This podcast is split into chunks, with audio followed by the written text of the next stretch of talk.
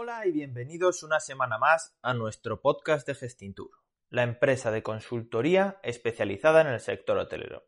Como cada semana, os queremos acercar los consejos y las técnicas para crecer como profesionales y poder llevar vuestros trabajos y hoteles a un nivel superior.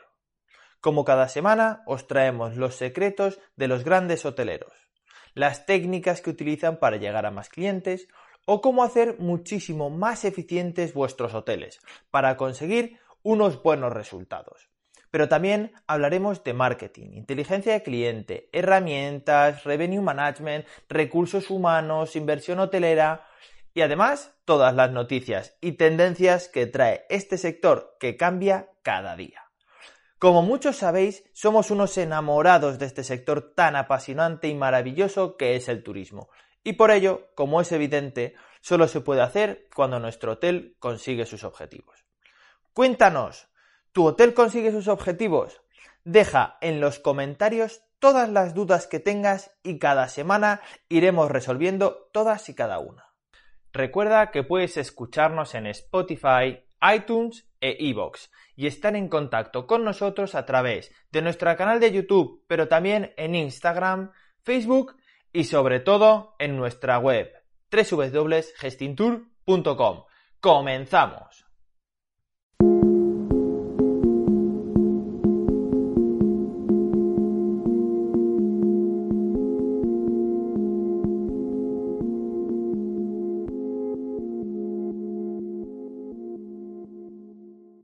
lo primero, bueno, para muchos os, nos presentaremos, os presentaré a, David Cantó, que para mí hoy es, un lujazo tenerle aquí, porque el área del cual vamos a, hablar creo que es muy importante porque creo que es un área en la cual pues muchas veces no se le da la, la relevancia que tiene, sobre todo en, en el mercado español, ¿no?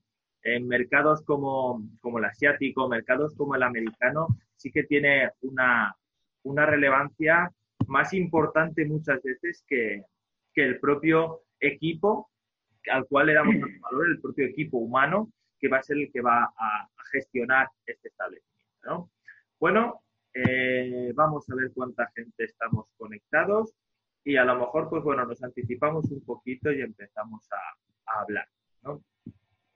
Lo primero que quiero, que quiero deciros eh, es que este es un evento de micrófono abierto. Con esto que quiero decir que podéis seguirnos a través de, esta página de, de Tour Consulting and Investment, eh, el vídeo en directo, o también podríais ver el vídeo, como podéis, a través de Zoom. Lo importante, esto es un evento de micrófono abierto, es un micrófono en el que David y yo iremos charlando sobre distintos puntos, distintos elementos de, este tema que, tenemos hoy, que es el diseño de interiores como palanca para generar ventas. Y queremos sobre todo que nos lancéis las preguntas en cualquier momento, las iremos introduciendo en la conversación, porque este va a ser un espacio en el cual tenéis la suerte de poder responder a muchas preguntas con, un experto como es eh, David Canto. Bueno, lo primero que voy a hacer ahora es presentaros eh, a David Cantó, es el, fundador de, David eh, Cantó, eh, diseño. lleva bueno, más, de, más de 10 años realizando proyectos de, interiorismo de, hoteles y, otros segmentos pero sobre todo creo que destacas por, porque has introducido un estilo un poco rompedor eh, en algo que los eh, hoteles pues eran un poco A, B y C, ¿no? E, esa, esa, poca relevancia que se le daba, ¿no? Bueno, David, cuéntame, cuéntanos un poco, introduce, introduce tu trabajo un poco. Bueno, buenas tardes a todos. En primer lugar, agradecer a Alberto pues estas plata, esta plataforma, ¿vale? Que creo que con estas iniciativas, pues bueno, todos salimos ganando. Eh, el sector turístico, pues bueno, que, nos conectemos todos entre todos de esta forma, pues creo que es bastante interesante. Bueno, yo en principio, como tú bien has dicho, eh, tenemos una boutique creativa, ¿vale? Especializada en lo que es el contract, diseño contract. Eh, bueno, pues un poco eh, nuestra especialidad entra dentro de lo que son los, los hoteles y los restaurantes. Y bueno, todo lo que sería la parte turística, sí que es cierto que, bueno, siempre hemos intentado ser un poco rompedores, ¿no? nuestra filosofía siempre ha sido basarnos un poco en lo que el cliente de ese hotel está esperando y llamarle la atención, ¿vale? Siempre hacemos un previo estudio eh, de lo que sería un poco ese público objetivo y, intentar hablarle en el mismo idioma, ¿no? Entonces, bueno, por eso eh, nos llamamos un poco rompedores, pero es quizás por eso, ¿no? Porque estudiamos muy bien a ese público de esa cadena e intentamos eso, pues llamarles la atención con nuestros proyectos. Oye, David, hace 10 años, eh, ¿cuántos, cuál era el perfil del cliente que tomaba la decisión o, tomaba conciencia de que era tan importante eh, esa imagen de marketing en web, eh, en cartelería, en promoción, en difusión, en redes sociales, tan importante como eh, en el diseño, ¿no? Que, ese diseño del establecimiento no eran solo pasillos blancos y, y camas, a que, había una historia detrás de todo. Correcto. Eso realmente, eh, como tú bien dices, ha cambiado muchísimo, ¿no? Eh, hace 10 años los hoteles eran A, B y C y ahora, pues bueno, cada día se están diferenciando más entre ellos. Quizás el público final cada día es más exigente, ¿vale? Busca esos sitios donde se sientan no solamente a gusto, sino que realmente, pues bueno, eh, con sus valores también estén en, ese hotel, ¿no? Para, para que de alguna forma pues se sientan como en casa, eh, repitan, que es lo principal para, para un hotel, ¿vale? Y hablen bien de él, ¿vale? Está claro que hace, hace años, pues bueno, eh, el huésped está esperando simplemente una habitación de hotel business, ¿vale? Donde iba, pasaba la noche, ¿vale? Pero ahora quizás eh, por todo el mercado que hay, pues le apetece llegar a esa habitación cansado después de un día duro de trabajo, de un día duro visitando una ciudad, ¿vale? Y que le sorprenda, ¿no? Que sea divertida y que pueda volver incluso a ese mismo hotel eh, con, con, una experiencia diferente, ¿vale?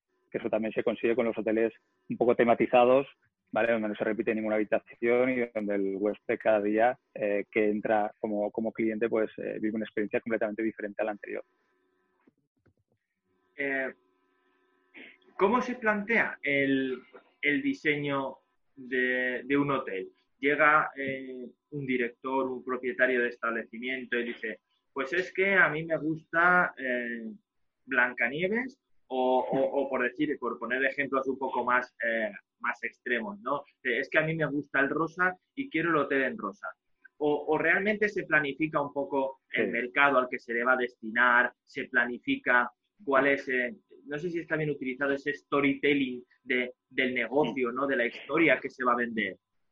Es así, además me alegro que me hagas esa pregunta porque mucha, mucha gente piensa que son ocurrencias y realmente no son ocurrencias, ¿vale? Eh, detrás de las cadenas hay gente muy preparada de marketing que de alguna forma focaliza muy bien el estilo y el, tema, ¿vale? Del que hablar.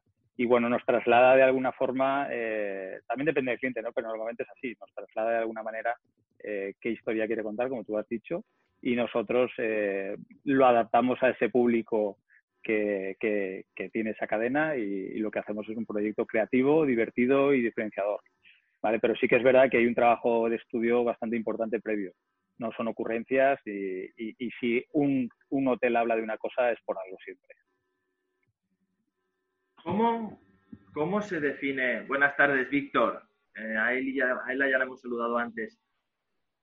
¿Cómo es el proceso? Porque, y, ya vamos, introducimos un tema que mucha gente no conoce, ¿no? Que es cómo se crea un storytelling.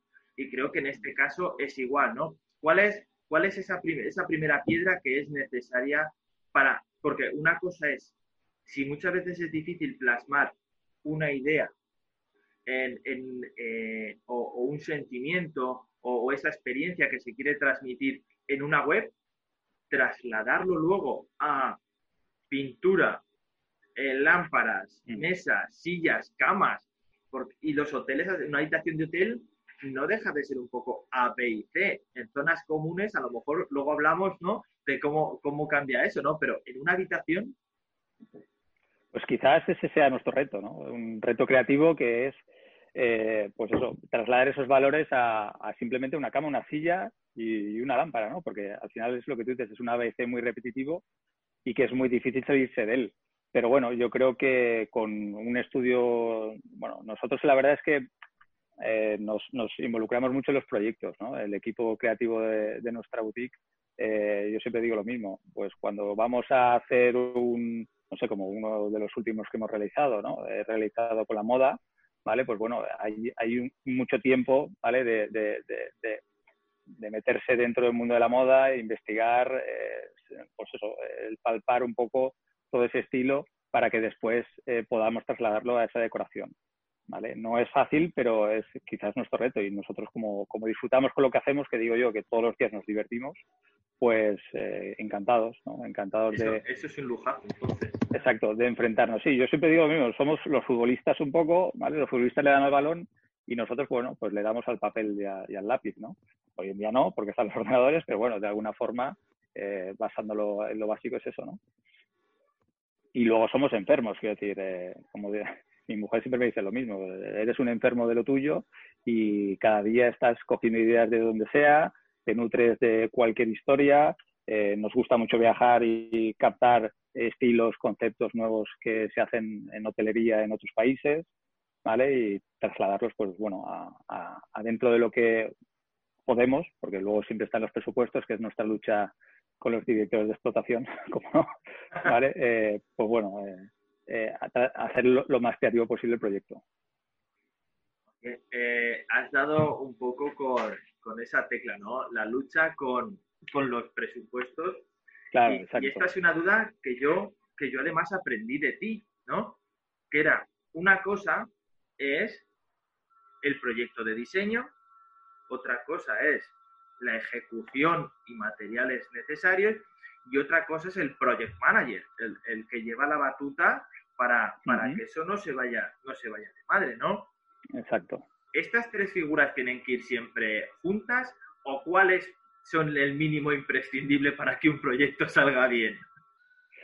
Bueno, nosotros eh, trabajamos con project managers de cadena o, o hacemos nosotros propiamente project managers estamos acostumbrados un poco a adaptarnos a la situación.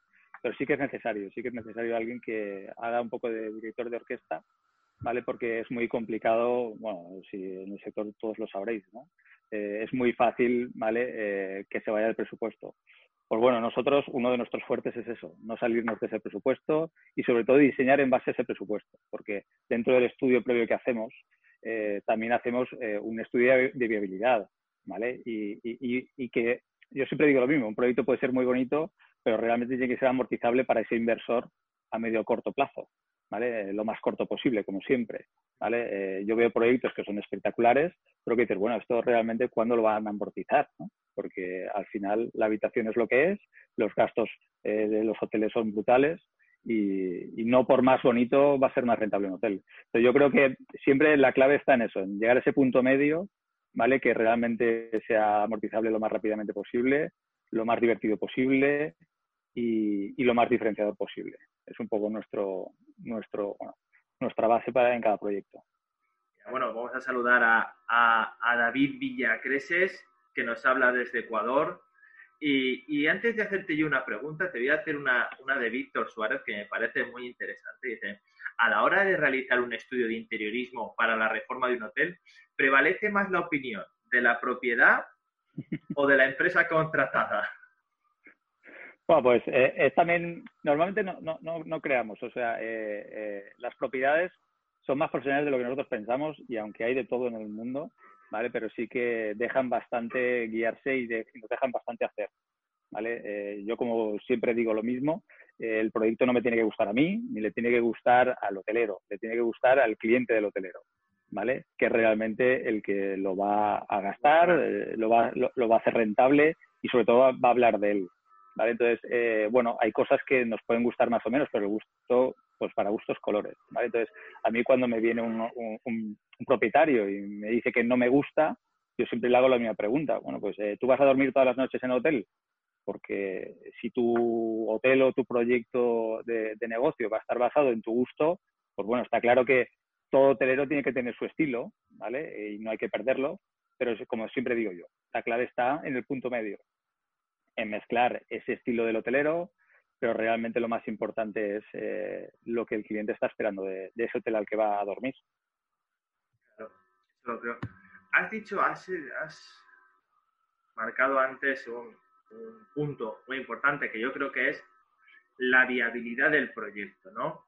Yo he conocido muchos casos en los que se han gastado barbaridades en, mm. desarrollar hoteles, pues en muchos casos por, por, el, por el gusto del propietario, ¿no? un, eh, un proyecto en una ciudad muy secundaria, en medio de, de, la nada, y un hombre pues había gastado 20 eh, millones de euros en hacer una, ah. un establecimiento de 30 y pico habitaciones, ¿no? Eh, mm, imposible, ¿no? Imposible, imposible.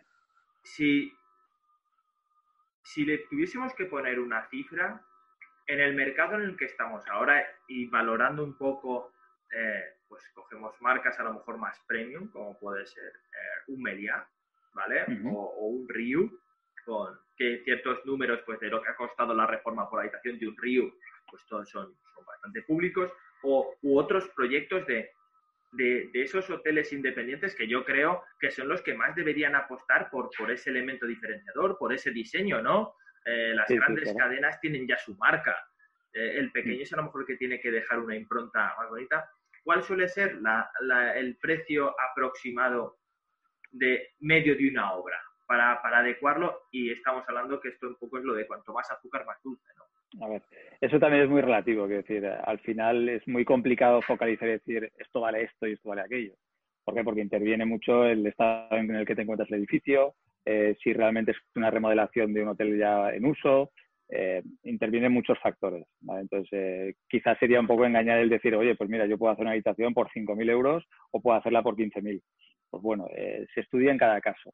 ¿Vale? Sí que es cierto que hay un, hay, hay un baremo medio, ¿vale? Que, que en, teoría un hotel urbano de 40 habitaciones no debería de, suponer una inversión nunca mayor de 5, 6, 7 mil euros, ¿vale? A partir de ahí yo creo que, bueno, pues como tú dices, contra más azúcar más dulce, pero no hay un porqué, no hay un porqué, no hay, más que un porqué, no hay una necesidad real de invertir más. ¿vale? Para, yo creo que un, un, hotel bonito y rentable. Dime, dime. Nosotros cuando, yo cuando he valorado o hemos hecho proyectos, pues hombre, para una cierta envergadura y tal, pues yo nunca, nunca, sí que, y sé cadenas pues que tienen un, un, un objetivo o tienen un coste medio de, de unos 20, 25 mil euros por habitación. Ah, mm. Pero, pero yo creo que, que en esos 6, 10 mil euros por, por se, puede, se puede hacer perfectamente. Tienes virguerías ya, ¿no? Claro, exacto, tienes se puede hacer ya perfectamente unas habitaciones muy divertidas, ¿vale? Y, al final el huésped es que está buscando otras cosas. Te puedes gastar un dinero en una silla, ¿vale? Pero muchas veces, ¿vale? Eh, lo que tú tienes que buscar es, una silla que dure tiempo, ¿vale? Que de alguna manera tenga unas calidades, pero no hay por qué pagar unas marcas que muchas veces, pues bueno, eh, te incrementan el, el, coste medio de un proyecto ¿vale? Muchas veces de una forma bastante absurda. Entonces, nosotros siempre intentamos eso, es la lucha de decir, bueno, hay que hacer lo más barato posible, una cosa muy divertida, muy bonita y muy atrayente, y sobre todo diferenciadora, ¿vale? Pero bueno, insisto, depende de muchas cosas, ¿vale? Porque hemos hecho también eh, apartamentos eh, premium, ¿vale? Eh, aquí en Valencia, el Bogue, ¿vale? Que hay en el centro de la ciudad y, es súper interesante. Ahí, por ejemplo, el presupuesto no tiene nada que ver. Pero bueno, ahí el foco y el público objetivo al que estaba marcado era otra cosa, ¿vale? Era de alguna manera el, el, business de media estancia, ¿vale? Eh, que buscaba pues unas calidades y un confort que no estaba buscando pues un, urbano pues eh, turístico, ¿vale? Esa tendencia que hay ahora del co-living, ¿no? Un poco más... Bueno, eso, eso, eso, ya es otra historia, ¿vale? Porque sí que es cierto que se está un poco, y más con, con lo que pasa es que el tema del co-living, bueno, habrá que ver realmente ahora en qué se queda, ¿no? Porque sí que es cierto que la tendencia y el miedo un poco por el tema de la pandemia, pues habrá un poco que reinventarse, ¿no? Yo creo que todo se tiene que ir remodelando y reestudiando hacia un interiorismo de confianza, que digo yo, ¿vale? Y que, y que creo que es un poco la clave hacia futuro, ¿vale? El, hotelero no solamente tendrá que coger y decir, bueno, yo te hago un, un protocolo sanitario que está genial, sino que además te doy un plus, ¿vale? Y te doy un plus con una habitación que además te ayuda a estar más seguro porque hay una decoración pensada, ¿vale? Y sobre todo, pues eso, una, racionalizada a, a, un mantenimiento más sencillo, más fácil y más saludable. ¿vale? Pues con materiales y, y, sobre todo con el mantenimiento. Mira, era un tema que sí que te quería preguntar, ¿no? Mm. Hasta ahora todos los hoteles estaban pensados, eh, todos los que pues ya habían metido una cierta carga de diseño, habían diseñado concretamente la usabilidad de, esa habitación, ¿no? En la cual pues había multitud de elementos que a la par eran eh, útiles y también servían de decoración, ¿no? Los nuevos protocolos de, de COVID establecen que muchos de esos elementos hay que retirarlos no por porque sean malos, sino por porque hay que facilitar la tarea al housekeeping, ¿no? Y, buscar un poco esa aseptividad, ¿no? Y al mantenimiento, o sea, quiero decir, al final eh, no, solamente es, hay que ayudar al mantenimiento general de, esa propia habitación, ¿vale? Entonces, está claro que eh, vamos a hacer unos protocolos de limpieza mucho más estrictos que antes, ¿vale? pero a eso hay que ayudarle. Igualmente hay que ayudar al, técnico de mantenimiento del propio hotel. Quiero decir, al final hay que racionalizar esa decoración. A mí me hace gracia cuando dicen, no, hay que quitar decoración. Bueno, muchas veces, ¿por qué hay que quitar decoración? Lo que hay que hacer es eso, pensarla de otra forma, ¿vale? El reutilizar esos usos, pues bueno, los apliques de, lectura, por ejemplo, irnos a unos apliques que no te inviten a tocarlos, a manosearlos, eh, ese tipo de cosas, ¿no? Eh, de alguna forma huir de esos recovecos, de, pues eso, las, las, las, propias bañadas de las camas. No sé, hay, hay multitud de soluciones, ¿vale? Que creo que son muy interesantes y que al final es una ayuda más cara al hotelero, ¿vale? Cara a ese mantenimiento de hotel y cara a esa limpieza diaria del hotel, que al final tendrán sus tres o cuatro minutos por habitación y aunque les demos dos más, pues eh, para todo no va a dar, para todo no va a dar. Sí, sí, eso, eso está claro, ¿no? Además, bueno, justo creo que acabamos de responder a una pregunta que nos estaba haciendo Santiago Migueles de qué peticiones estaban haciendo por el tema de coronavirus y es decir, qué elementos se están retirando en materiales y cuáles se están incorporando, ¿no? Principalmente se, están eh, incorporando ¿vale? materiales que existían, pero que de alguna forma no les estábamos dando uso cara al, al hotel. ¿vale? Eh, está claro que contra el virus, pues bueno, está más complicado, ¿vale? Pero bueno, pues si, si, si damos unos materiales antibacterianos, pues toda ayuda es buena, ¿vale?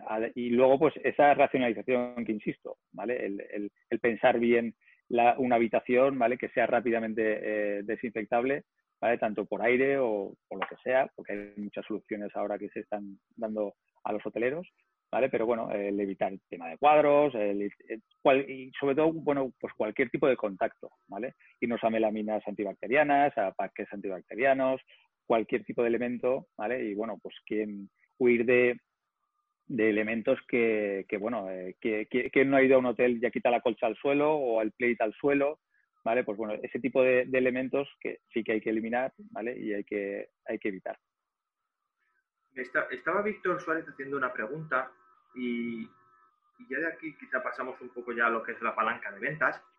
Eh, ¿Existen diferencias? Y voy a, voy a hacer la pregunta de Víctor y te la voy a reformular yo de otra forma, ¿vale? ¿Existen diferencias en el interiorismo de hoteles urbanos y hoteles vacacionales? ¿Y qué diferencias hay, no? Y, y voy a ponerle un matiz, ¿no?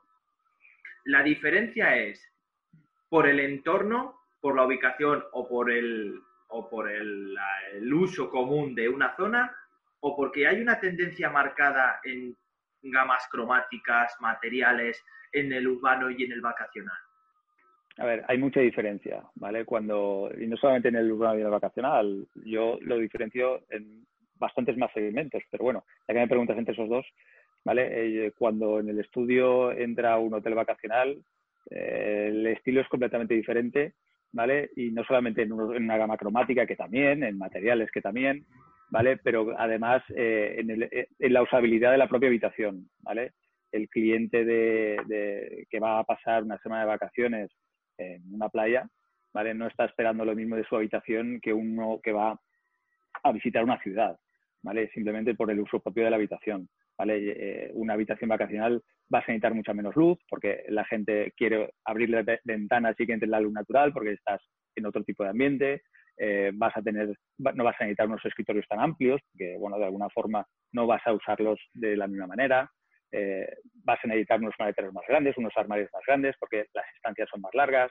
Bueno, de, de, alguna forma sí que es muy diferente, ¿vale? Eh, y eso claro que se tiene en cuenta, por supuesto, ¿vale? Pero no solamente en vacacional y en urbano, el corporate o, cuando te vas a ya apartamentos, pues bueno, pues hay muchas otras tipologías, ¿no? Pero eh, pues eso. Al final cada, cada, cada tipología de, hotel necesita un estilo y, una adecuación eh, y, un planteamiento diferente de, habitación y de zonas comunes, por supuesto. Sí, bueno, ahora vamos a, eh, me gustaría entrar un poco en el tema de, de las zonas comunes, porque al fin y al cabo siempre se ha dicho que la primera y la última impresión que se lleva un, cliente, un huésped, es la recepción, ¿no? Tanto por, eh, por, por, el personal como porque es la primera imagen y es lo que, lo que más impacta, ¿no? ¿Qué, qué, qué, elementos debe tener una, una recepción desde el punto de vista de diseño, teniendo en cuenta que una recepción en vacacional es tremendamente grande, y en urbano hay muchos casos que son recepciones de, de, 60 metros. Exacto, sí, sí, sí. A ver, eso, por ejemplo, ves, es una cosa que también va a cambiar mucho. ¿Por qué? Porque la, tendencia en hotelería, principalmente urbana, era eliminar barreras, ¿no? Eliminar barreras con el huésped, que la gente llegara, se sentara en un sillón y que ahí mismo pudiera hacer el check-in sin los típicos mostradores grandes, barreras que tenía un poco la, bueno, pues la gente interna con, el huésped que le entraba por la puerta. ¿vale? Todo eso con el tema este del miedo que vamos a tener y que van a tener todo el mundo, ¿vale? Pues eh, es, un reto, ¿vale? Que nosotros creativos tenemos eh, que, solucionar, ¿no? Porque era muy buena la tendencia, la tendencia en cuanto a que en una recepción la gente se sintiera como en casa de una forma mucho más amigable, mucho más cómoda, ¿vale? Porque llegas cansado, llegas estresado del viaje, llegas con maletas, con niños, con, bueno, todos hemos viajado, ¿vale? Y, que de alguna forma te llegaras a un sitio donde encontrarás paz, ¿vale? Relajación, que te pudieras sentar, que te reciban con un, con un, refresco y que pudieras hacer el check-in de una forma muy cómoda y muy, muy ágil, ¿no? Eh, todo esto, pues claro, eh, con esto de las distancias y los magníficos paravanes que yo odio, ¿vale? Creo que la solución es ponerse metaquiliatos entre las personas. Creo que tenemos que pues, hacer un ejercicio creativo mucho más, más eh, amplio eh, pues bueno, todo eso va a cambiar y todo eso se va a tener que adecuar. Y en cuanto a lo que tú comentas, claro que sí, eh, la primera impresión es la que vale y el cliente que te entra por la puerta, pues eh, todos los creativos queremos el efecto wow, ¿no? Que, está muy, muy manido y muy machacado, pero que es real. Al final todos intentamos que le, sorprender en un primer impacto ¿vale? Y, que, y, que, la gente ya pues tenga un sentido del propio hotel eh, para, para toda su experiencia, vamos. ¿Qué, porcentaje del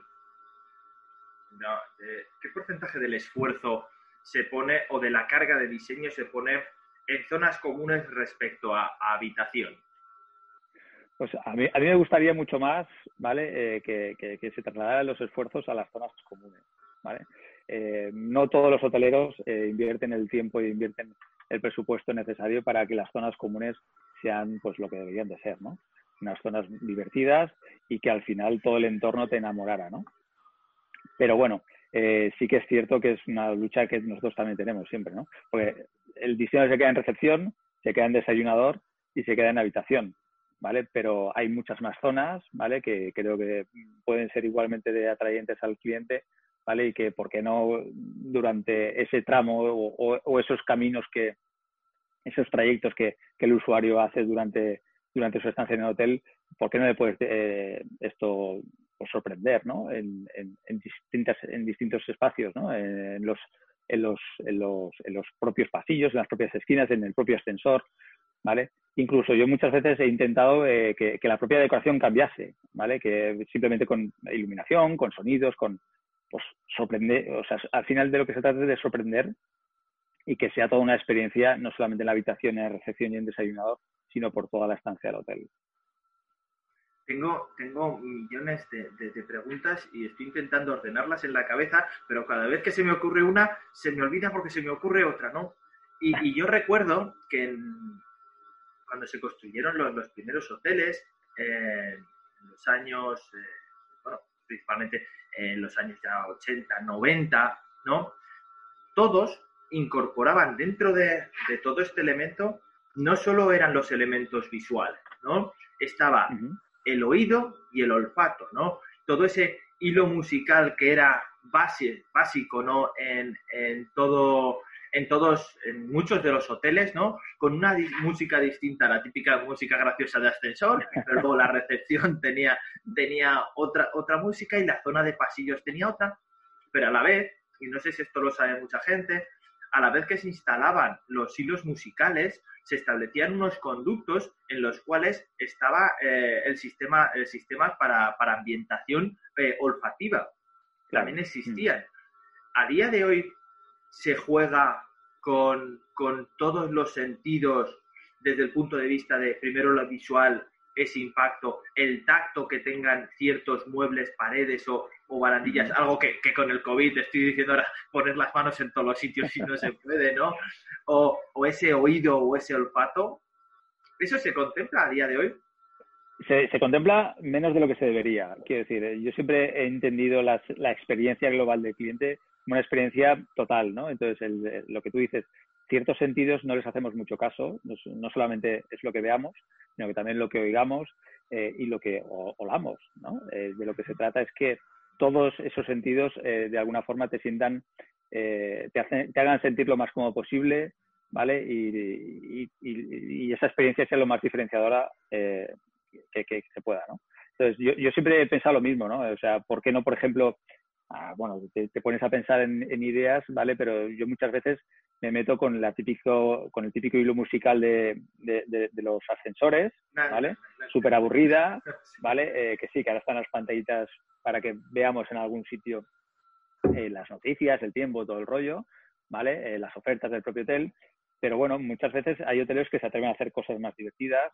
Por ejemplo, para caso le hicimos una, en un ascensor una cabina del tiempo, ¿vale? una máquina del tiempo, e iba toda de alguna forma decorada como si entraras en, un, en, una máquina del tiempo. ¿Y por qué no, no? Cuando tú aprietas al botón, ¿vale? ¿Por qué no aplicarle también el sonido, ¿vale? Eh, de como si realmente funcionase una máquina del tiempo, ¿no? Maravilloso. Pues bueno, cualquier tipo de creatividad en este aspecto creo que al final ayuda, ¿no? Y que al final el hotelero sí que debería hacer un esfuerzo en no solamente hacer esa inversión en decoración propia, ¿vale? Que entra por los ojos, sino también en, en la olfativa ¿vale? Y en, y en, y en el sonido, por supuesto. Huyendo de los hilos musicales, que yo estoy en contra de los hilos musicales, vamos. Yo recuerdo eh, en un hotel en el que estaba, pues eh, coincidió pues que tenía que ir por trabajo a, una ciudad vacacional y pues eh, era jueves, viernes y tenía que estar por trabajo y decidí quedarme, o ya que estoy aquí me quedo hasta el domingo, los que me conocen es por buceo, por lo cual fui a bucear y de esto pues que salía yo tan tranquilamente a las 12 de la mañana en un destino vacacional a las 12 de la mañana en un hotel o están todos en la piscina o están todos en la playa y el hilo musical era los Metallica.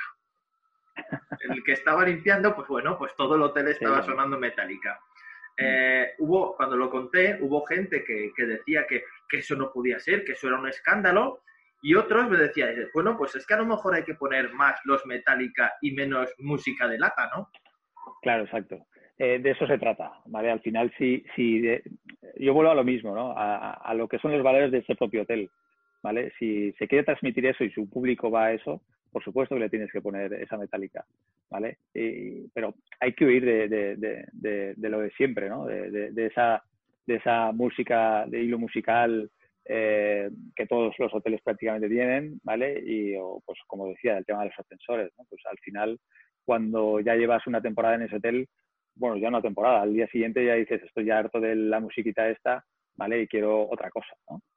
Yo, hablo más de eso, de, las propias experiencias del huésped, ¿no? ¿Por qué no se le puede poner ese tipo de, música que él está esperando en su habitación, a modo de hilo musical, que, le reciba, ¿vale? ¿Por qué no se puede preguntar a ese huésped eh, qué es lo, cuáles son sus gustos, ¿vale? ¿Por qué no se puede adaptar con iluminación de color esa habitación a lo que él está a gusto, ¿vale? Eh, ¿Por qué no se puede cambiar y adaptar ese diseño de hotel que con hoy en día la tecnología que tenemos sería muy sencillo y muy fácil, ¿vale? A la hora de que ya no solamente cambiemos el diseño por habitación, sino que la experiencia propia cambie, ¿no? Eh, se hablan de duchas con colores y todo esto según el, pues, eh, el ánimo que tengas, pero ¿por qué no la propia habitación? Porque no, no, no, no te puede esperar un poco lo que estás esperando. Si tú vas, por ejemplo, a, correr un maratón o como tú dices, al tema del buceo, bueno, pues ¿por qué no puede hablar ese mismo idioma y no se puede adaptar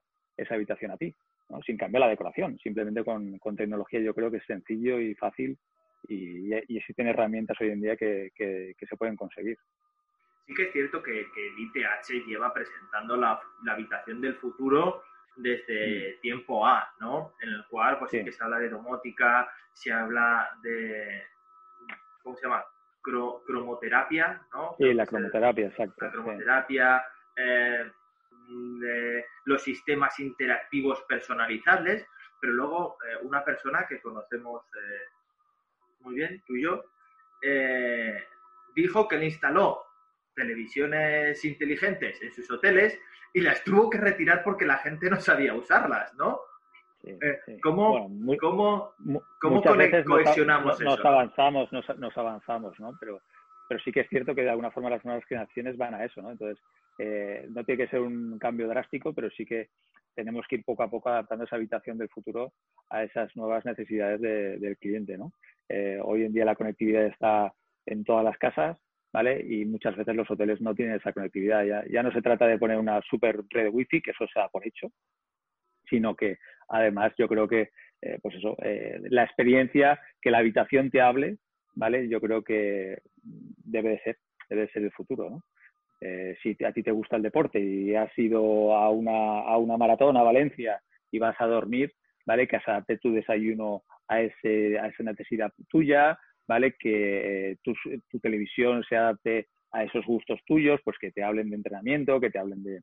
Pues bueno, al final es adaptar esa experiencia, ¿vale? No solamente con la decoración, sino que con, a, modo global, ¿no? Bueno, lo que estamos hablando, es lo que estás hablando de contenidos, ya lo hacen todas las plataformas de, vídeo, ¿no? Que en función del contenido, bueno, o YouTube o cualquier, cualquier Spotify, ¿no? Eh, todos eh, a través de, analítica de datos van analizando cuál es tu tendencia de, de, consumo de productos y te van facilitando contenidos nuevos eh, y recordándote elementos pues que, es lo que, lo que más te gusta, ¿no? Si, te gustan las rancheras, pues no te van a poner rock, te, recomienda rancheras, ¿no? Mm. Sí, sí, sí. Pues todo eso yo creo que se debe adaptar también al propio proyecto de decoración. Porque yo hablo de, proyecto creativo, ¿vale? No solamente de proyecto de decoración en sí, ¿vale? Sino que nosotros trabajamos el proyecto desde, cero, ¿no? Eh, tanto desde el naming como lo que sería luego el proyecto creativo, ¿vale? Y todo esto yo creo que se debe de ir introduciendo en, todos esos procesos, ¿vale? Para que de alguna forma esa habitación eh, se adapte al, huésped, ¿vale? Para mí eso es la habitación del futuro. No se trata de poner, mm, no sé, unos materiales espectaculares o más modernas, más curvas, no sé qué. Yo creo que no va por ahí, ¿vale? Va un poco más por la experiencia de, del huésped que no por los materiales a utilizar. Eh, nos preguntan, eh, y con eso ahora te comento algo sobre la diferencia del diseño entre zonas comunes y habitaciones, ¿no? Pero nos comenta Víctor, dice, ¿tenéis en cuenta la legislación británica en cuanto a health and safety en el interiorismo de los hoteles? Mm, cuando, cuando alguien diseña un establecimiento hotelero, es, en un caso vacacional, ¿no? en el caso de Víctor tiene más experiencia en destinos vacacionales y turoperizados como puede ser Tenerife o, Costa Blanca, cuando diseñamos un hotel lo hacemos acorde a nuestras legislaciones, ¿no? En algún caso se llega a tener en cuenta, si por ejemplo fuese un hotel destinado eh, para un mercado concreto, ¿se tendría en cuenta esos folletos gigantes de normativa que tienen eh, estos turoperadores o estos mercados? se tienen que tener en cuenta a, medias, ¿vale? Porque de alguna forma tampoco puedes coger y ser tan global, ¿no? Pero sí que eh, hay que intentar, eh, bueno, pues si tu público de alguna forma sabes que durante un periodo de tiempo o en porcentajes tienes un 30% de alemanes, pues por supuesto que tendrás que adaptarte a, a, eso, ¿no? Para que ese huésped alemán cuando llegue bueno, pues eh, su legislación esté ahí, porque al final es lo que también está esperando, ¿no? Entonces, yo creo que eh, nosotros cualquier tipo de proyecto siempre lo analizamos bajo eh, la, legislación local de cada, de cada proyecto, ¿no? Pero, pero sí que es cierto que deberíamos de, ir un poco más allá y de adaptarlo a, a, esa, a ese público, ¿vale? Objetivo del propio cliente, ¿vale? Y, adaptar sus necesidades por ahí, por supuesto. Te quería comentar hemos hablado antes cuando hablábamos de, cuánto diseño se ponía en las zonas comunes, cuánto diseño se ponía en, las habitaciones. Y hace no sé el tiempo que ha pasado, porque con esto de, la, cuarentena, no sé si ha sido hace un mes o hace dos, ¿no? Se un poco la noción del tiempo. Pero bueno, creo que, si no me equivoco, fue, fue en mayo, cuando hicimos el evento de expansión en el que estaba María Jarraruki de Meriá, eh, Gonzalo de, Radisson y Javier de Villanueva mm. de Best Western. Y uno de los elementos, ya no recuerdo si fue en directo o, fuera de micro, hablábamos del diseño, ¿no? De cómo de cómo los hoteles han, han ido evolucionando y hablábamos del caso de, ciertos productos de Milla en los cuales casi toda la carga del diseño se metía en las zonas comunes, dejando unas habitaciones un poco más asépticas, ¿no? Mucho más, más planas.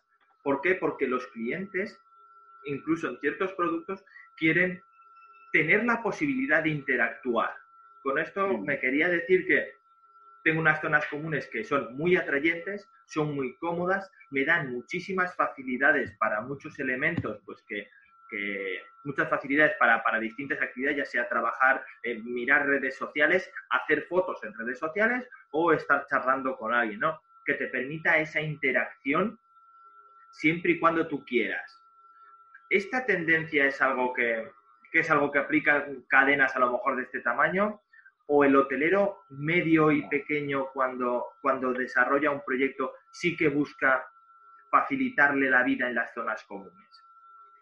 A ver, eh, yo ahí sí que haría mm, esa diferenciación, quiero decir, las grandes cadenas sí que es cierto que invierten mucho más en, en tema de zonas comunes, ¿vale? Eh, quizás demasiado y se olvidan un poco de, de, esa diferenciación con la habitación, ¿vale? Porque, como tú dices, al final son todas más o menos iguales, todas muy asépticas, todas muy lineales, eh, sí, con los valores un poco de la marca, pero sin romper, ¿vale? No, no, no se atreven a, ir un poco más allá, ¿vale? Pero eh, yo sí que diferenciaría con el resto, ¿no? Con, el resto de las pequeñas cadenas, el, el hotel familiar, el hotel vacacional. Eh, ahí sí que, de alguna forma, bueno, por lo menos la experiencia que nosotros tenemos es que ahí cambia. Ahí cambia en cuanto a las zonas comunes. Ahí invierten más en la habitación y menos en las zonas comunes, ¿vale? Y las zonas comunes, pues bueno, de alguna forma las tienen, pero de una forma más secundaria. ¿vale? Yo creo que es un error. Yo creo, al final, siempre yo digo la balanza, ¿no? O sea, debería de ser un poco de todo y que la experiencia fuera más global, ¿vale? Que, la habitación te hablara lo mismo que un desayunador, un pasillo, una recepción, ¿vale? Pero que de alguna forma todo estuviera solucionado de una forma global y, y, pensando en lo mismo, ¿no? Que es al final, al fin y al cabo el bienestar del, del cliente. Entonces, por entrar ya un poco en el elemento que a lo mejor puede ser más, más interesante y que hasta cierto punto es el, el título de nuestra charla, ¿no? El diseño como, como palanca de, de ventas. Sí que es cierto que, que un hotel eh, con un diseño más atractivo siempre va a estar por encima en la elección que un hotel que no haya hecho nada en los últimos 10 años. Parece, parece una temporalidad muy, muy grande, pero ahora te voy a hacer una pregunta sobre, sobre esa temporalidad. ¿no? ¿Cómo de relevante es tener un diseño atractivo de cara a vender? Yo lo veo básico y más hoy en día, ¿vale? En, una época que vivimos, ¿vale? Que casi todo el mundo contrata por Booking o por plataformas de este tipo, ¿vale? Que se están moviendo por dos, por, dos vías. Una que es la visual, que es la foto que ves, y luego por las opiniones las opiniones. Eh, nosotros, por ejemplo, eh, cuando hacemos un hotel, hacemos un análisis de dos años posteriores, ¿vale? Estudiando cada opinión, ¿vale? De, de, ese huésped, de ese cliente de nuestro cliente, ¿vale? Para realmente ver en qué hemos fallado y en qué cosas podemos mejorar, ¿vale? Porque siempre hay cosas que mejoran en cualquier diseño. Entonces, lo veo básico, ¿vale? El tema de la imagen y el diseño en una habitación, en, en un desayunar, en un hotel en general, ¿vale? Hoy en día es prácticamente, vamos, de servicio se da por hecho, ¿vale? Y creo que la diferenciación está en eso, ¿vale? En esa imagen que le puedas atraer, que le puedas eh, diferenciar, ¿vale? Y que le puedas de alguna forma sorprender, ¿vale? Eh, y cuando, bueno, lo de la temporalidad, ahora me hablas, ¿vale? Porque creo que más o menos sé por dónde vas, pero ahora entramos. Es que todos nos hemos encontrado en hay, de todo en la viña del Señor, como decía mi abuela, ¿no? Y, y sí que podemos establecer un estándar mínimo de un hotel absolutamente neutro, ¿no? En el cual pues no hay, no se ha contratado a, un profesional como tú para, para, bueno, pues para desarrollar ese proyecto creativo en sí, no, no diseñar unas habitaciones, ¿no? Y, y tenemos los que directamente pues crean un diseño aséptico en el cual realmente no generan ni alegría ni tristeza del cliente, ¿no? Un servicio, un, diseño y, no, no resaltan. Otros que toman la decisión de, de reformarlo ellos mismos con mayor o menor acierto. Y aquí te lanzo la pregunta de cómo de recomendable es el hacerlo tú mismo cuando diseñas un hotel. Porque es tan fácil como elegir colores y decir, ah, es que a mí me gusta el rosa, pues pinto en rosa, o, o, qué elemento es el que diferencia, o cuál es el elemento más, más destacable a la hora de decir, pues mira, yo puedo tener muy buen gusto, yo he decorado mi casa, ha quedado preciosísima, pero para el negocio hace, yo no tengo esta capacidad o esta cualidad o este conocimiento. ¿Cuál sería ese elemento? yo siempre pongo el mismo ejemplo. Eh, a mí, yo no sé decorar casas, ¿vale? Eh, con eso creo que lo digo todo. O sea, al final uno puede tener un gusto, ¿vale? Eh, pero de alguna forma un hotel no es una casa, ¿vale? Aunque muchos hoteleros quieran verlo como su casa, ¿vale? Y de alguna forma hay que profesionalizar ese interiorismo y ese diseño. yo, yo, vamos, en la experiencia que tenemos en estos años, pocas veces he visto hoteleros que, que, quieran diseñárselo ellos mismos. Eh, sí que es cierto que existen, ¿vale? Pero creo que poco a poco el sector se va profesionalizando y van huyendo de, esas teorías, ¿no? Es muy fácil y es muy tentador decir, bueno, esto me lo hago yo, o incluso me lo hace mi hija, ¿vale? Me lo hace mi hijo, me lo hace mi mujer, que de esos también hay, ¿vale? Eh, pero yo creo que hay una labor bastante importante detrás de un simple dibujito, ¿vale? Que muchas veces dicen, ¿vale? No son ocurrencias, sino que hay un trabajo previo de estudio, ¿vale? Hay, hay un análisis económico, y hay un análisis de amortización, que digo yo. Entonces, todo eso eh, está claro que generalizar es, es, injusto, ¿no? Siempre habrá el hotelero que esté preparado y, que, y, que, y que, pueda hacer un proyecto interesante.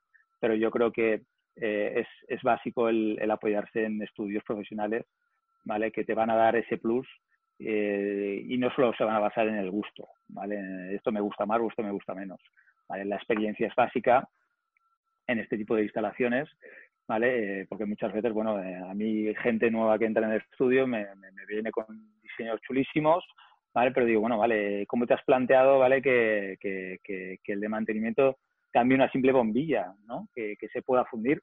pues bueno, todo eso te da la experiencia, que el hotelero la va a tener, por supuesto, ¿vale? Pero que, hay un trabajo mucho más importante eh, detrás que de hacer un simple diseño.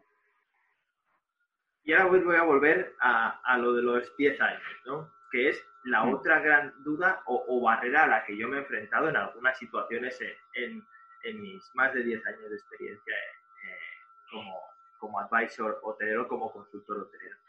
Y es, yo recuerdo una situación en una ciudad en la que estaba dando eh, un curso y eh, cuando hablábamos de, de, la gestión de presupuestos, de la gestión de costes, les hablé de que, bueno, un establecimiento en los tiempos que corren, pues dejarle sin hacer nada, sin actualizar esa imagen, sin 10 años, pues que esto no era como los colchones cuando nos los vendían antes, ¿no? Es, que tiene una vida útil de 10 años, ¿no? Eh, ¿Cuánto de verdad o de mentira hay en esto? Y sobre todo, si a mayor carga de diseño, más fácil que, que nos quedemos obsoletos. Pues eh, la, respuesta es difícil, ¿vale? Porque la verdad es que hay muchas teorías, ¿vale? Pero bueno, yo siempre planteo lo mismo, o sea, eh, echa tu vida cinco años atrás, ¿vale? Estoy convencido de que estos bichitos, por ejemplo, que yo llevo en la oreja, no los teníamos nadie, ¿vale? Que hace diez años un iPhone no sé ni lo que era, más o menos, ¿vale? Sí, sí, sí. Pero a lo, que, a lo que me refiero es que todo cambia muy rápido, ¿vale? Y por lo tanto, un hotel no debe cambiar tanto porque al final las inversiones son muy grandes, ¿vale? Pero sí que tiene que estar preparado para ese cambio y ese cambio tiene que ser lo, lo, lo, que la sociedad le marque, ¿vale?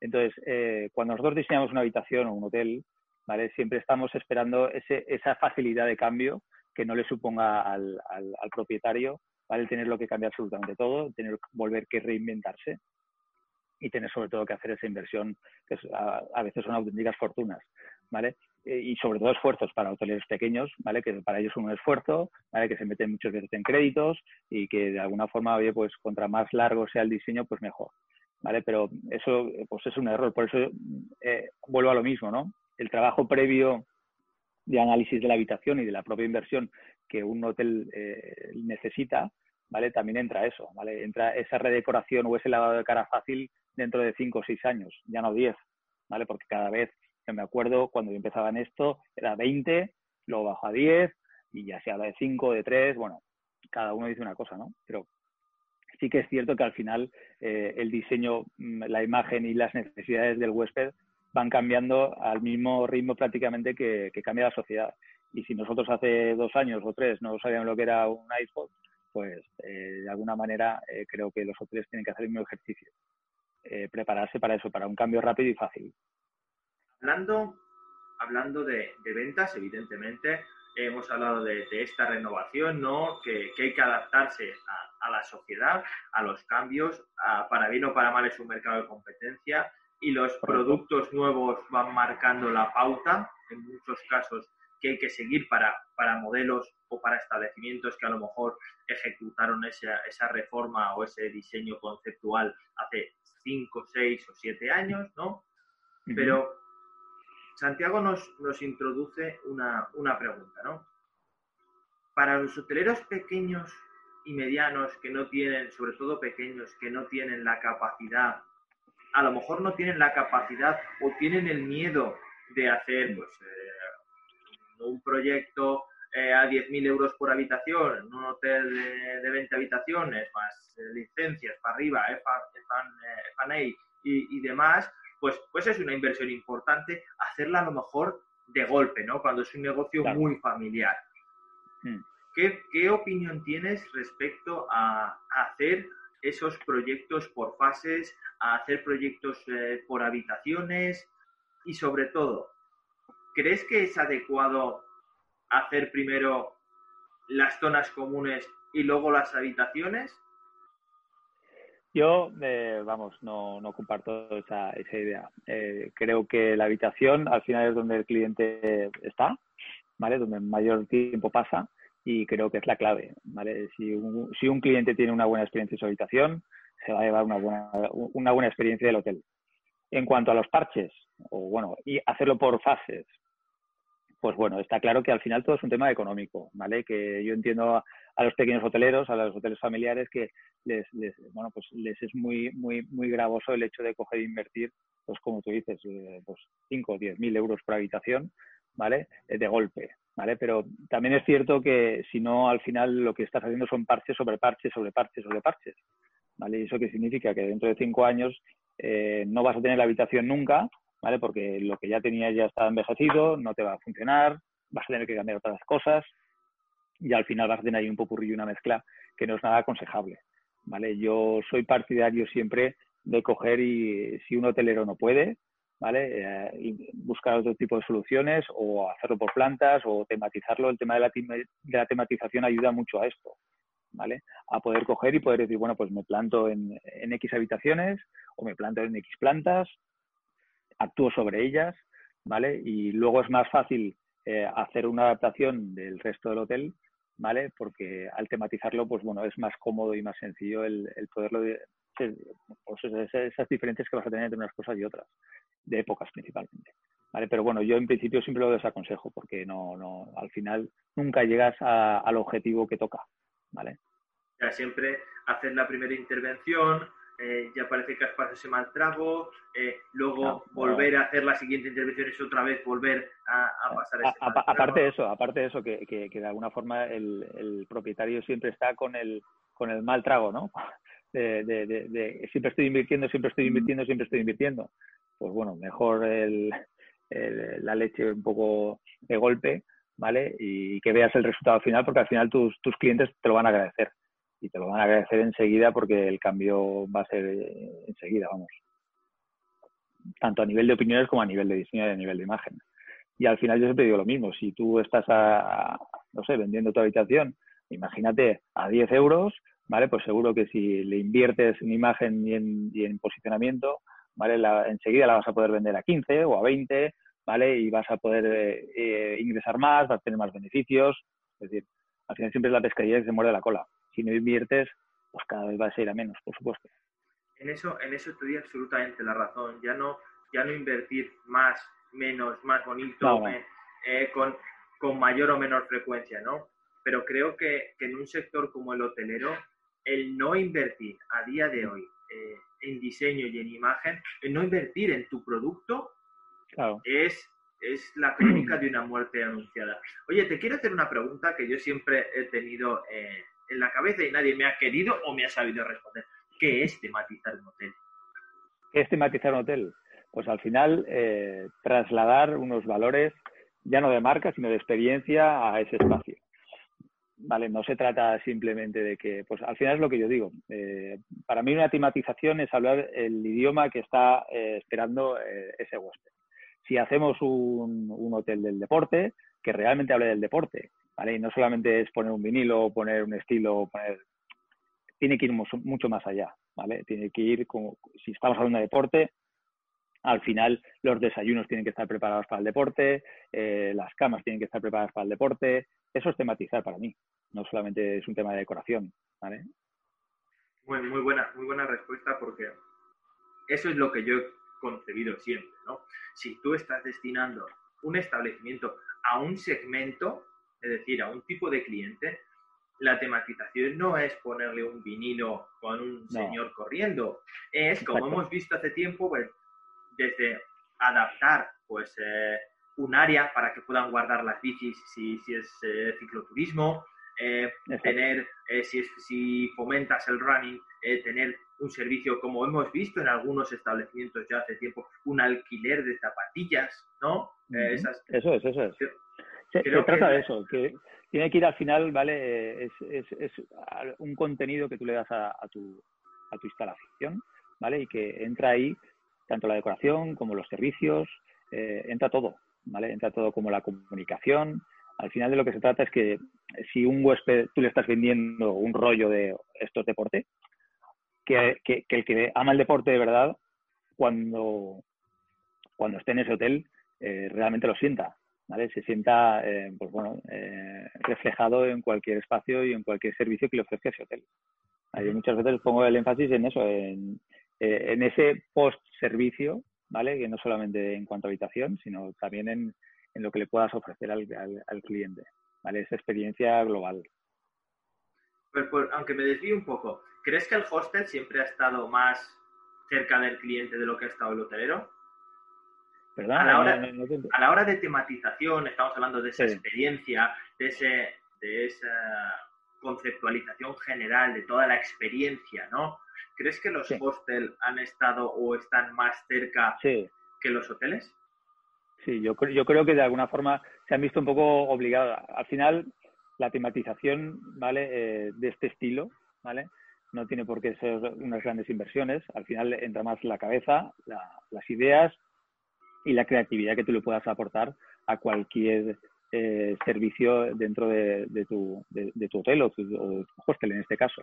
¿Vale? Los hostels sí que es cierto que llevan un trabajo mejor hecho ¿vale? y nos llevan avanzadilla con el tema pues eso, de, esa tematización. Pues como tú has dicho, se han sabido adaptar mucho más a las necesidades de ese nuevo cliente, ¿no? de ese cliente joven ¿vale? Eh, que necesitaba y que iba a hostel por un tema principal de precio, ¿vale? Que querían una ubicación céntrica y que el hostel un poco después se, lo daba, ¿vale? Que no le importaba el compartir habitación, el compartir baños, ¿vale? Y, eso de alguna forma se han nutrido de, esas necesidades más reales, ¿vale? Ellos sí que es cierto que han dado un paso más por delante y que, y que ofrecen una, una tematización mucho más globalizada que un propio hotel. Muy, de acuerdo. Y los hoteles, vamos, deberían ir por ahí, creo yo, vamos. Sí, vamos a ver, creo que, creo que la propia esencia del hostel, que es la interacción entre los distintos usuarios y que van a ese hostel no porque quieran ir a ese hostel, sino por la experiencia que ofrece el entorno de esa ciudad, sí que ha hecho que la conexión destino, establecimiento sea mucho mayor, por lo cual siempre se ha centrado más en la experiencia, no en el servicio del alojamiento. Es, una, opinión muy personal mía que ah, la voy a dar aquí, en otros sitios no la doy. ah, pero yo también la comparto, ¿eh? yo también hemos hecho algún hostel que otro, ¿vale? Sí que es cierto, además partiendo de la propia mentalidad del propietario, no tiene nada que ver. y el propietario de un hostel quizás está más abierto a esas pequeñas locuras, ¿vale? Que, al final es lo que está esperando ese huésped, ese huésped joven de hostel, ¿vale? Y que, pues bueno, ¿quién hubiera pensado hace unos años meter bicicletas en las habitaciones? Pues bueno, eso es una, vamos, eh, hubiera sido una locura, ¿no? Pues bueno, hoy en día ya existe, ¿no? Entonces, eh, pues ese tipo de cosas son las que de alguna forma los, los hostels sí que han estado eh, un pasito por delante y se han atrevido a cosas que, que las cadenas no se atrevían. De todos modos, eso también está cambiando bastante porque el pequeño, la pequeña cadena hotelera, ¿vale? Que, ahora está bastante en auge, pues de alguna forma sí que se ha atrevido a hacer ese tipo de cosas, principalmente por diferenciarse de ese corporate o de esas marcas grandes, ¿vale? Que están mucho más cerradas a, bueno, más encorsetadas, mejor que cerradas, a estilos más, más pasajeros, vamos. Sí, a esa línea, a esa línea ya de cadena, ¿no? Que, sí, la esencia de la cadena es que intentas eh, ofrecer el mismo producto a todos a tus clientes en todos los destinos para que mm. tengan esa familiaridad, ¿no? Correcto. Em, sí que también volvemos a hablar un poco de esa, del diseño como palanca de ventas, ¿no? Soy pequeño, tengo menos recursos, mi marca no es tan potente como la de mi vecino, eh, utilizo ese diseño para atraer a ese público que, que para bien o para mal ya va a haber algo diferente, ¿no? Y David, por ejemplo, nos pregunta, ¿qué tipo de tematización recomendarías para hoteles vacacionales familiares? Pues eh, en vacacional, ¿vale? Por ejemplo, las tematizaciones van más enfocadas a familia, ¿vale? Y por lo tanto, eh, cualquier tipo de experiencia, no solamente de los padres, sino que de los niños, ¿vale? Al final, un padre lo que quiere cuando se va a un hotel con sus hijos es que se lo pasen bien, ¿vale? Que, que, sufran, una, o sea, que vivan una experiencia divertida. Entonces, a mí, por ejemplo, me gusta mucho el rollo del hotel del juguete, Nibi, ¿vale? Mm. Eh, ellos de alguna forma sí que han cambiado ese chip, ¿vale? Y han sabido darle ese, ese valor diferencial enfocado en ese hotel familiar, divertido, ¿vale? Y que le da un aporte distinto. yo creo que es un poco la clave, ¿no? el, sacar esas tematizaciones ¿vale? divertidas y más experienciales en general que, no las típicas. ¿vale? Hay que buscar ese puntito diferenciador en, tematizaciones, por supuesto, y en vacacional, pues también, claro. Mira que, hablábamos, hemos hablado antes de, la caducidad de, estos diseños, ¿no? De cómo una tematización o un diseño a lo mejor un poco más eh, agresivo te puede obligar a, a, quedarte fuera del mercado o a pasar pasar de moda, por decir de alguna manera. ¿no? no quería utilizar ese mm. término, pero, pero por ejemplo, como has dicho, tenemos el caso del Hotel del Juguete, que, lleva muchos años, eh, fue una, una apuesta arriesgada hasta cierto punto, ¿no? Pero que, sigue teniendo el mismo interés y la misma atracción del cliente a día de hoy. Claro, precisamente por eso, porque ha sabido muy bien focalizar su público, ¿vale? Y tiene muy claro que de alguna manera todos, todo el que busca una experiencia familiar está buscando algo diferente. Pues, eh, a ver qué, forma más divertida, ¿vale? De, irte con tus hijos o simplemente una experiencia propia, porque todos llevamos un niño dentro, ¿no? Pues, eh, ¿por qué no el irse a una habitación donde puedas interactuar con, tus juguetes preferidos, ¿no? Pues al final de lo que se trata es de eso, ¿vale? De ir un poco más allá. Yo siempre, cuando hablan de diseño de habitaciones o diseño de hoteles, yo voy un, paso más allá yo hablo de creatividad, siempre digo lo mismo, ¿no? Eh, que al final es un todo lo que, lo que influye. el diseño y la decoración es un, es, un, es un, paso más dentro de ese paquete creativo ¿vale? global que tenemos que hacer en cualquier instalación. ¿vale? desde el juguete, pues, vamos, yo siempre lo pongo como un caso de éxito excelente, vamos. Eh, como tú dices, fue, fue, una apuesta bastante importante y bastante de riesgo, pero que, vamos, creo que va bastante bien. Nadie, puede negarlo, nadie puede negarlo. Mm. Otra, otra pregunta respecto a, al tema de, diseño. Siempre hemos hablado, y, durante eh, este live hemos hablado de vacacional o urbano, ¿no?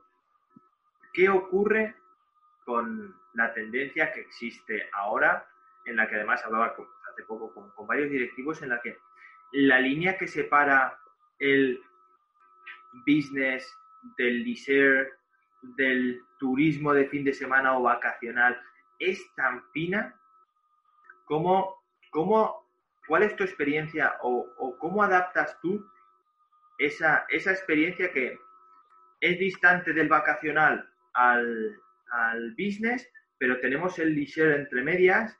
¿Cómo damos cabida a, a esas tres facetas que puede tener un mismo cliente en momentos distintos?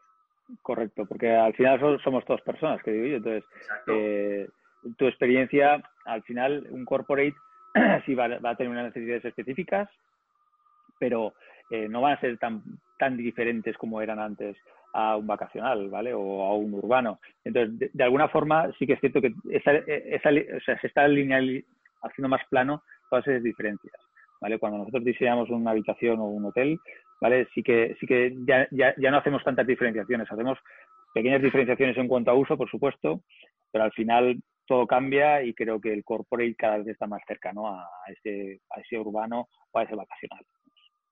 Totalmente, totalmente de acuerdo. Bueno, David, eh, yo estaría todo el día es que contigo. La verdad es que, es que creo que creo que es una faceta tan tan poco explorada, ¿no? Todo el mundo hablamos, eh, yo cuando hago las viabilidades hablamos de, del número de habitaciones, de los servicios que va a tener eh, el establecimiento, en la normativa, mm. si eh, todavía se sigue planteando, bueno, pues por la normativa que tenemos en este país, pues hay que tener gimnasios si te vas a esta categoría, ¿no? cosas un poco, o metros de recepción, pero sí que creo que, que dentro de toda la tendencia que hay ahora mismo de, de la concentración en esta situación, en este entorno que tenemos a día de hoy, la concentración. Si ya, si yo escribí un post en 2015 hablando de la, de la concentración hotelera, a 2020 creo que, que, lo podría volver a publicar y sería, sería lo mismo, ¿no? Pero sí que creo que el diseño, y este es un mensaje que creo que deberíamos mandar a todos los hoteleros pequeños y medianos, uno de los elementos que les van a permitir sobrevivir en el mercado de los próximos 10 años eh, porque este entorno nos va a arrastrar dentro de los cinco y luego tendremos otros cinco que veremos qué ocurre, ¿no? Va a ser la diferenciación.